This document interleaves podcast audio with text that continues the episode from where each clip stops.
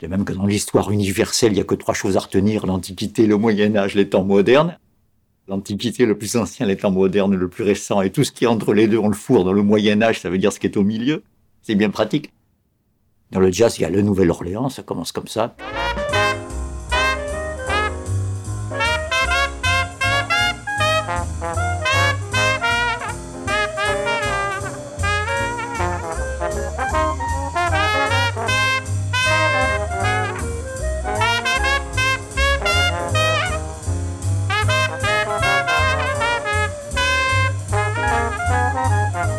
Puis le middle jazz, pareil qu'en Moyen Âge, ce qui est au milieu.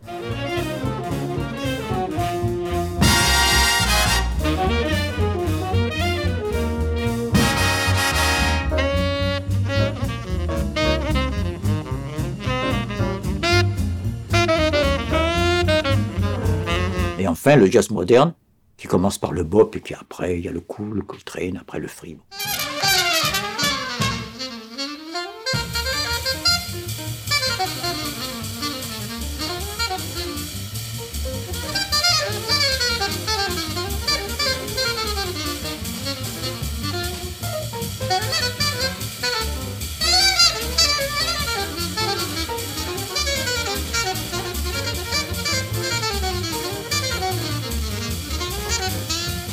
Nouvelle-Orléans, middle jazz, jazz moderne, si c'est pas simple, franchement. Vaut mieux avoir des repères simples d'abord et compliqués après, à l'intérieur de ces divisions basiques. Le swing est assez tardif. Il n'apparaît qu'avec le middle jazz dans les années 30 quand les Afro-Américains remontent du sud des plantations de coton vers les usines du nord et que le rythme de la grande ville de Chicago et de New York l'emporte sur le rythme du planteur de coton. C'est ça le swing c'est-à-dire l'alternance du temps et du contretemps. Les musiciens classiques se disputent entre eux. Et j'aime Beethoven, j'aime pas Beethoven, j'aime Wagner, j'aime pas Wagner, j'aime Schoenberg, j'aime pas... Ils sont tous unanimes qu'il ne faut jamais dire un mot contre Mozart. Il doit y avoir des raisons. Quelque goût qu'ils aient, qu'ils soient des modernistes, des anciens, des baroques, on ne dit pas un mot contre Mozart. En jazz, il y a l'équivalent, c'est Duke Ellington. Les anciens, les modernes, ceux du milieu, il ne faut jamais dire un mot contre Duke Ellington avant tout, il reste immortalisé dans l'histoire, moins comme soliste que comme catalyseur du talent des autres. D'un regard, d'un geste, il commande à une grande formation, qui tout d'un coup déchaîne l'orage ou murmure à la limite de l'audibilité. Et surtout, il se passe toujours quelque chose chez Duke Ellington. Il y a toujours des événements musicaux, une nouvelle sonorité. On n'est jamais sur un rail. Il faut comprendre pourquoi les Afro-Américains musiciens ont le culte du Duke.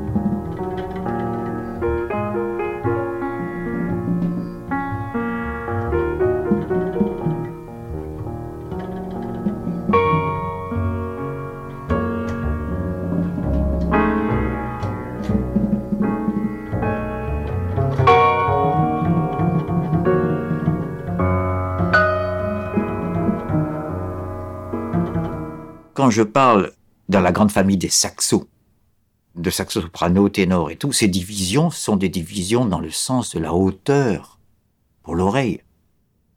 Il y a un terme technique pour dire les divisions dans la hauteur du plus grave au plus aigu, on appelle ça la tessiture d'un instrument ou d'une voix. Toutes ces divisions viennent de la voix à l'origine. Baryton, donc ça c'est valable pour tous les groupes instrumentaux, vous avez un saxo baryton,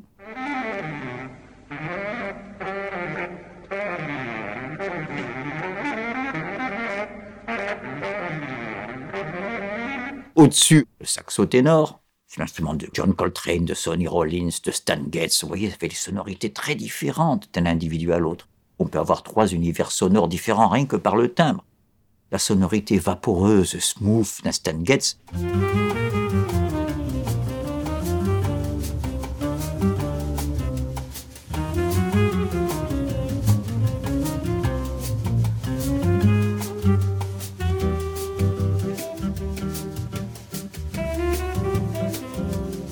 Rien à voir avec la force tranquille et presque désinvolte d'un Rollins.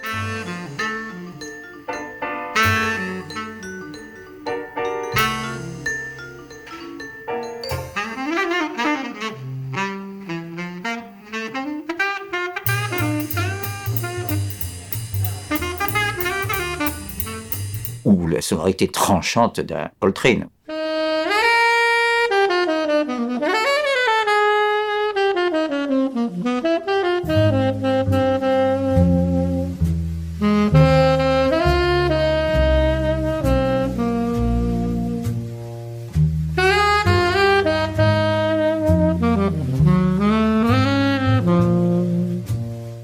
Tout ça, c'est le même instrument, le saxo ténor. Encore au-dessus, le saxo alto. Le saxo alto, c'est un instrument de Charlie Parker, rien que ça, du Bird.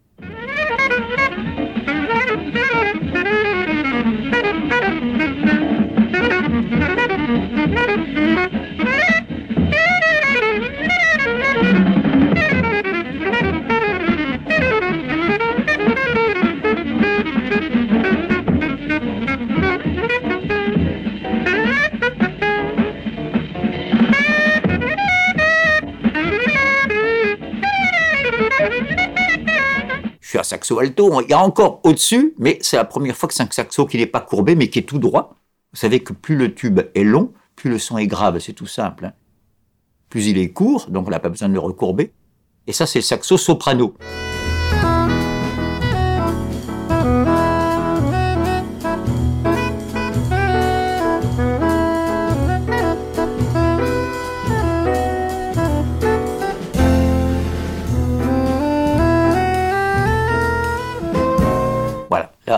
Est arrivé au plus aigu. Vous remarquez qu'on est arrivé à la plus aiguë des voix féminines, soprano. C'est la voix qui a donné la direction par laquelle on divise les groupes instrumentaux.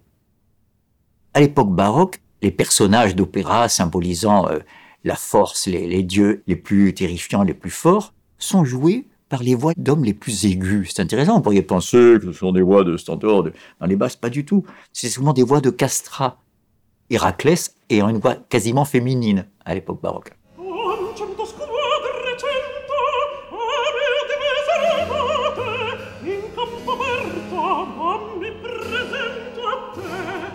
Pourquoi je m'attarde là-dessus? Parce que le morceau sur lequel j'ouvre la porte suivante est un morceau où il y a le plus grave des saxos, le saxo baryton, joué par Jerry Mulligan, descendant quelque part dans une tessiture qui, dans les cordes surintermédiaires entre le violoncelle et la contrebasse.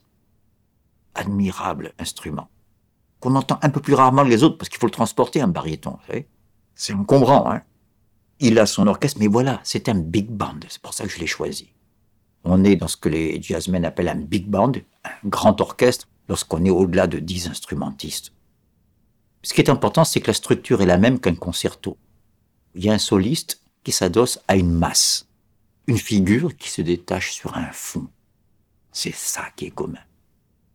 C'est une magnifique école de ce qu'on appelle la mise en place en jazz. C'est une honnêteté vis-à-vis du public que tout soit impeccable. Plus on est nombreux, plus il faut qu'il y ait de l'ordre là-dedans, tout ça. Et tout ça au profit d'un swing ahurissant. D'ailleurs, l'ère swing dans l'histoire du jazz correspond avec l'apparition des grandes formations.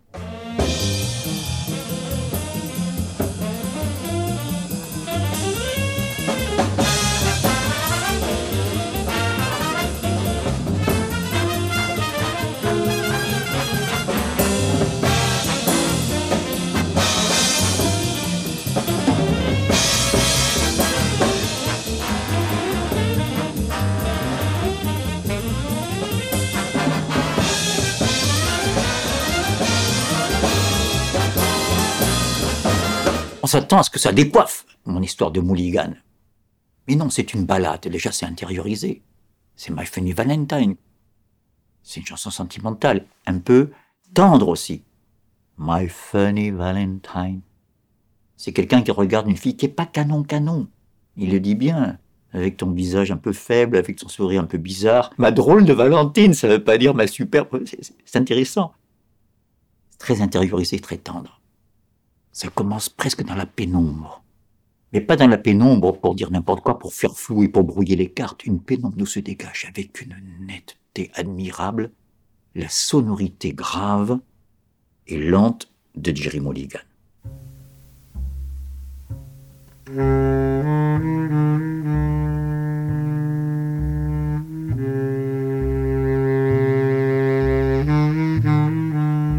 Chaque note est pesée, articulée, murmurée et en même temps nette. Ça, c'est un exploit. Surtout avec un instrument comme le baryton, pour dégager une note de cette espèce de, de monstre, ne serait-ce que par la dimension de la famille des saxos.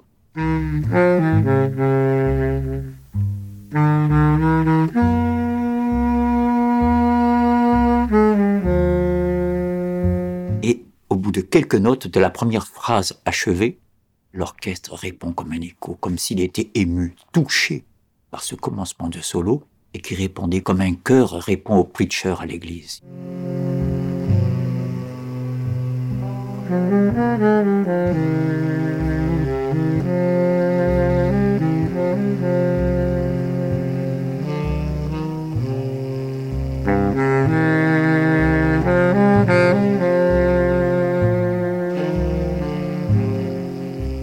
tous ces instruments à vent qui devraient être fracassants et nous décoiffer, ce qu'ils font souvent, vient ici comme une brise qui descend des ramures, des frondaisons des arbres par un beau soir d'automne sur Central Park.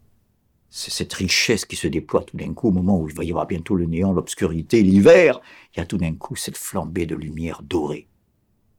De l'or, de l'or gratuit pour tout le monde.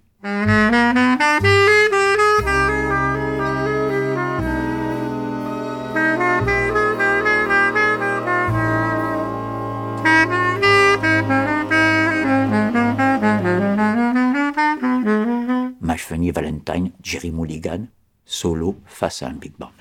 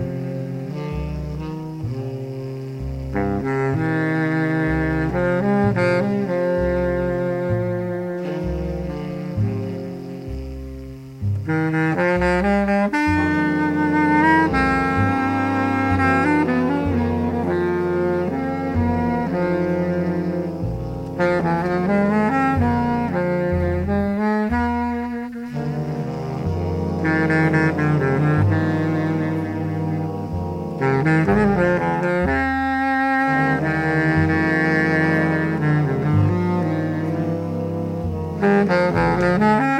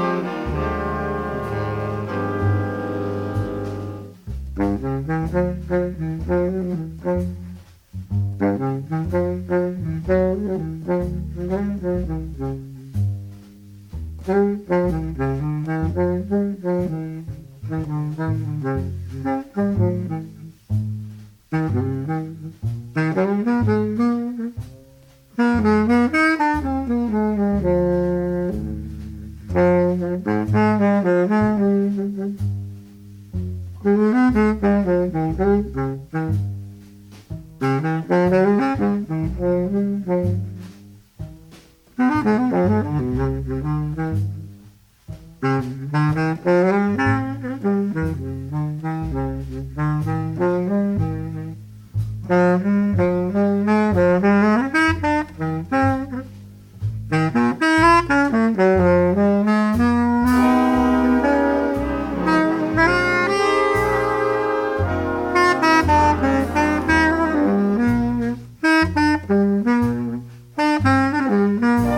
Thank you.